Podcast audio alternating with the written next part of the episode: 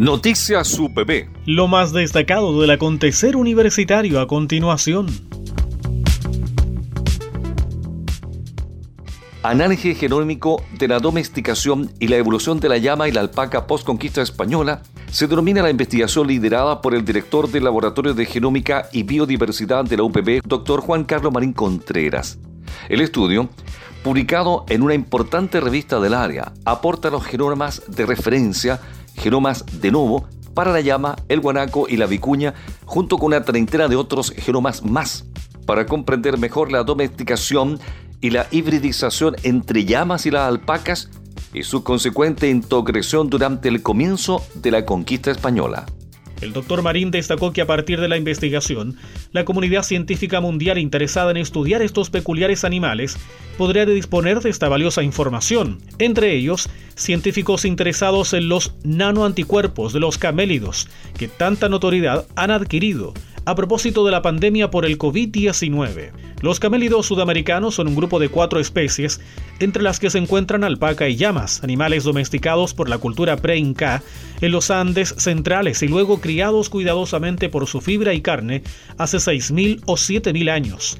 Sin embargo, la conquista española condujo la erradicación rápida de más del 90% de los camélidos domésticos e interrumpió la práctica de manejo tradicional que había mantenido una alta productividad. Los camélidos sudamericanos se encuentran en Argentina, Bolivia, Chile, Ecuador, Paraguay y Perú, y a pesar de su importancia económica regional y del incremento en la crianza a nivel mundial, el doctor Marín explicó que ahora esperan investigar más en profundidad a la alpaca, una especie doméstica excelente productora de fibra y conspicua mascota.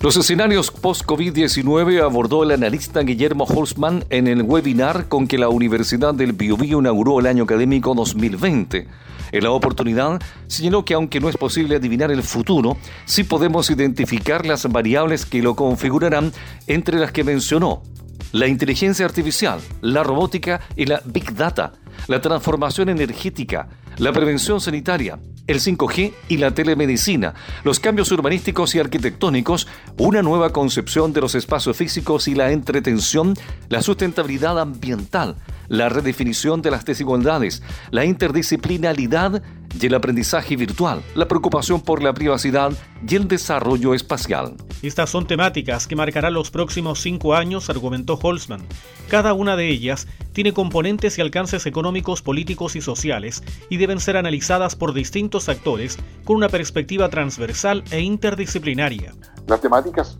yo diría, son bastante recurrentes, pero baste solamente este pequeño listado para poder mirar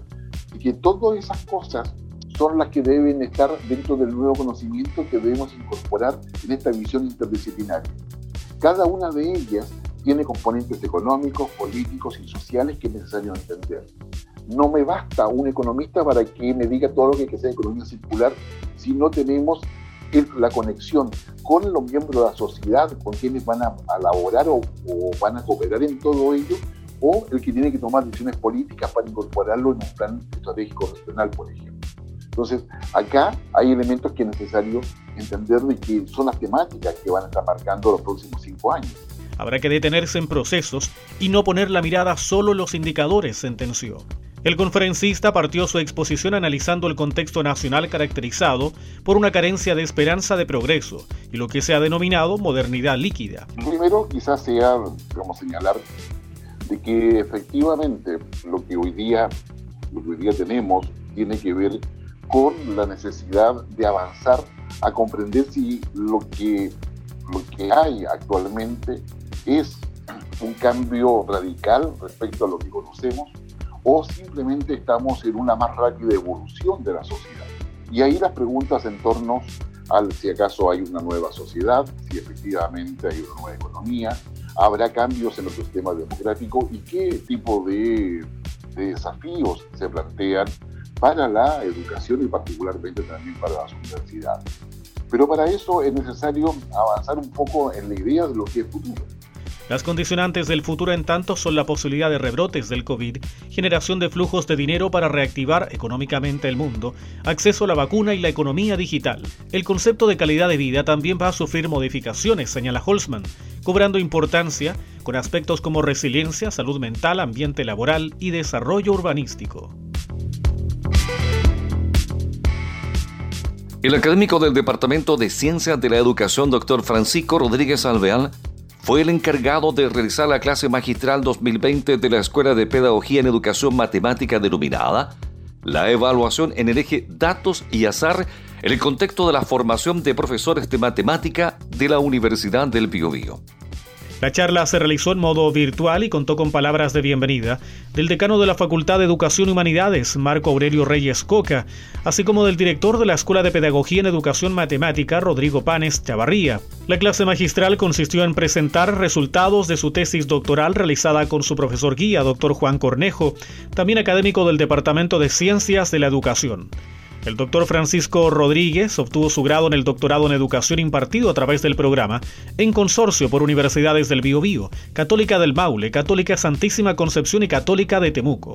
y explicó que su tema es relativamente nuevo en investigación y es necesario preguntarse el cómo se está evaluando, por ejemplo, de manera de dar cumplimiento a lo que demanda el Ministerio de Educación e instituciones internacionales. La investigación, precisó el académico, fue abordada por medio de una metodología cualitativa a través de un diseño clásico basado en un estudio de casos, donde se trabajó con la carrera de Pedagogía en Educación Matemática de la Universidad del Biobío. En total fueron 45 colaboradores del estudio, que fueron divididos en tres grupos, donde 22 eran profesores del sistema escolar egresados y titulados UBB y 20 profesores en formación, en proceso de práctica profesional, más tres docentes universitarios que han dictado asignaturas afines a la evaluación y estadística. Entre variados resultados se mencionó el consistente a nociones que adquirieron los participantes respecto a la evaluación, ante lo cual sostuvo que profesores del sistema escolar comentaron que para ellos es un proceso y una medición, siendo esa respuesta un reflejo de su realidad laboral en el sistema estudiantil.